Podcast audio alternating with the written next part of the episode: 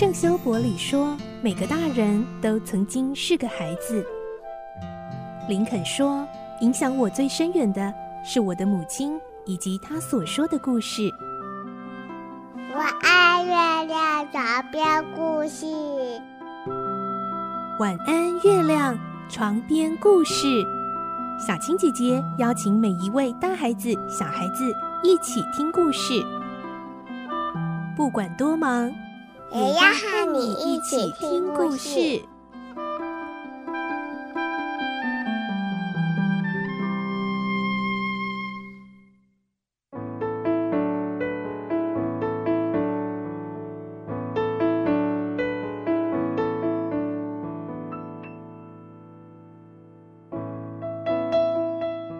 晚安，欢迎你和我们一起听故事。我是小青姐姐，我们继续来听奇岩城的故事。今天是第八集，我们会听到少年侦探一集到，真的是英雄出少年哦，胆识跟机智都真的是令人刮目相看。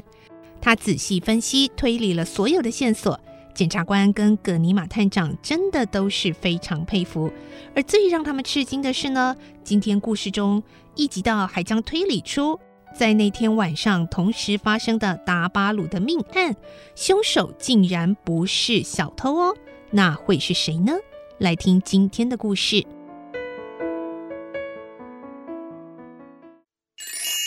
奇岩城》第八集，凶手另有其人。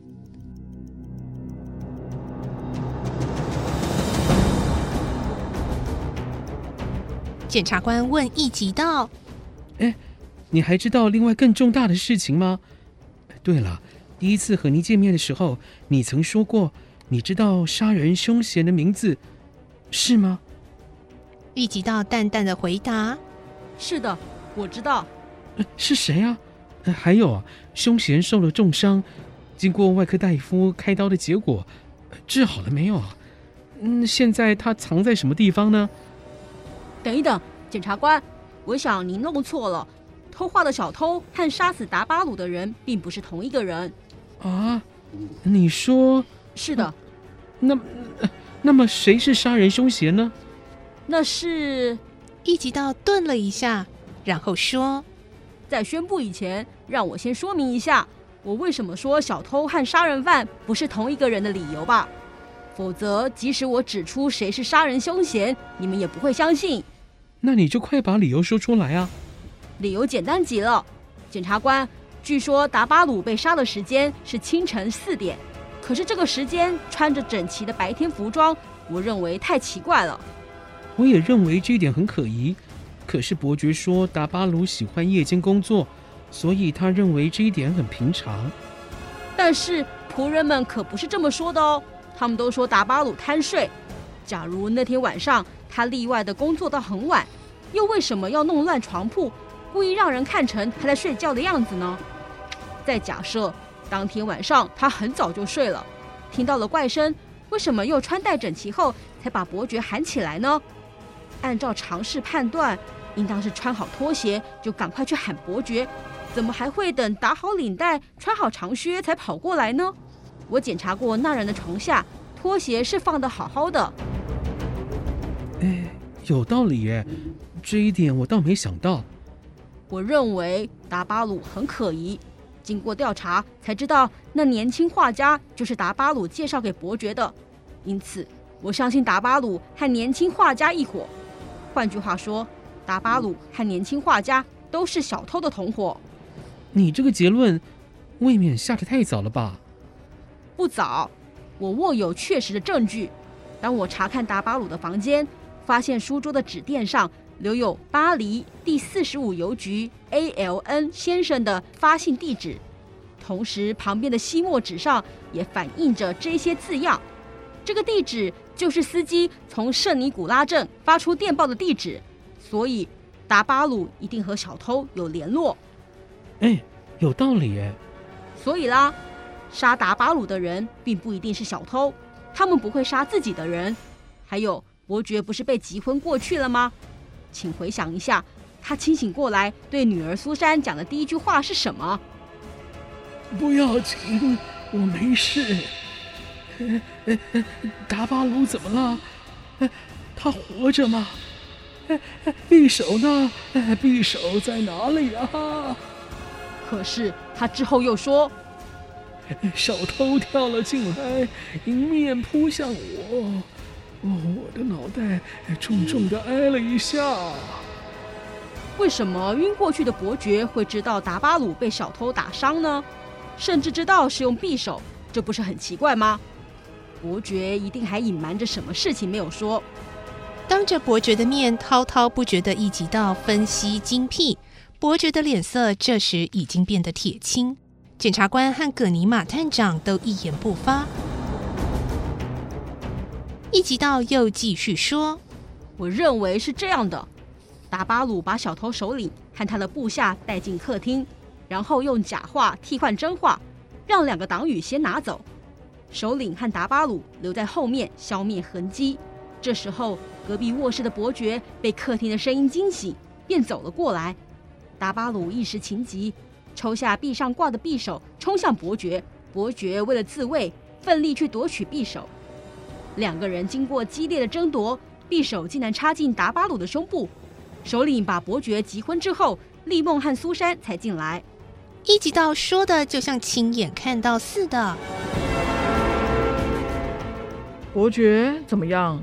这年轻人的话，伯爵并不答话，只是满身冷汗，好一会儿才下了决心说：“不错，和一级道说的完全一样。”什么？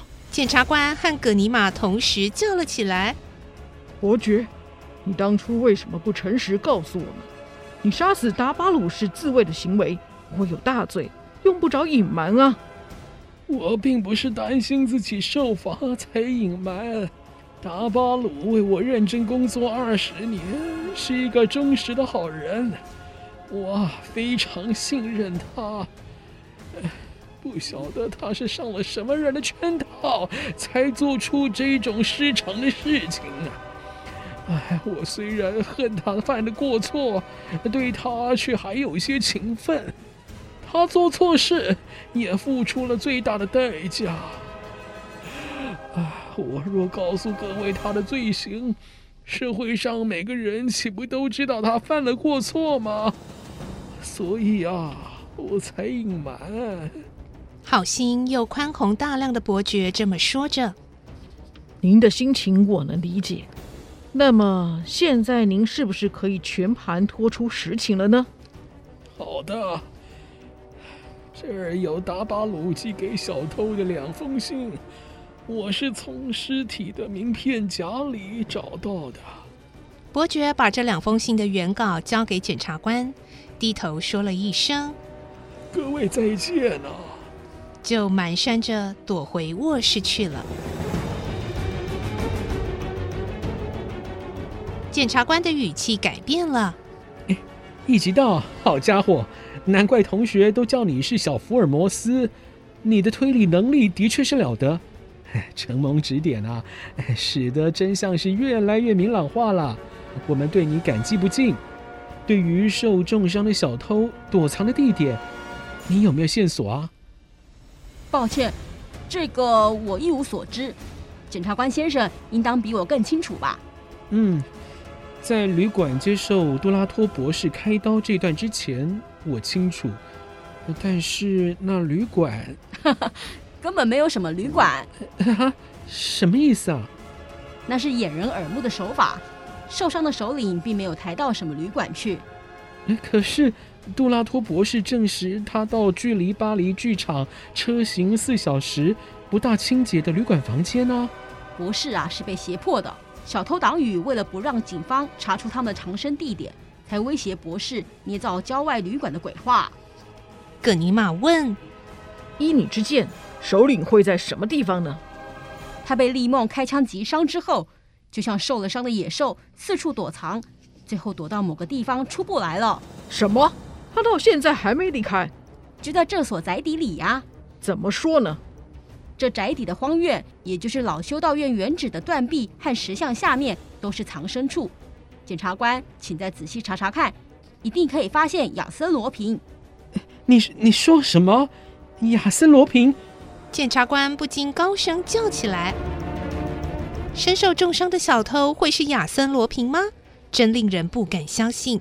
即使这话是从少年侦探口中说出来的，也未免过于荒唐。”检察官兴奋得满脸通红，格尼玛探长微笑着注视少年的脸，他的眼神好像是在说：“这小伙子真了得，正合我的心意。”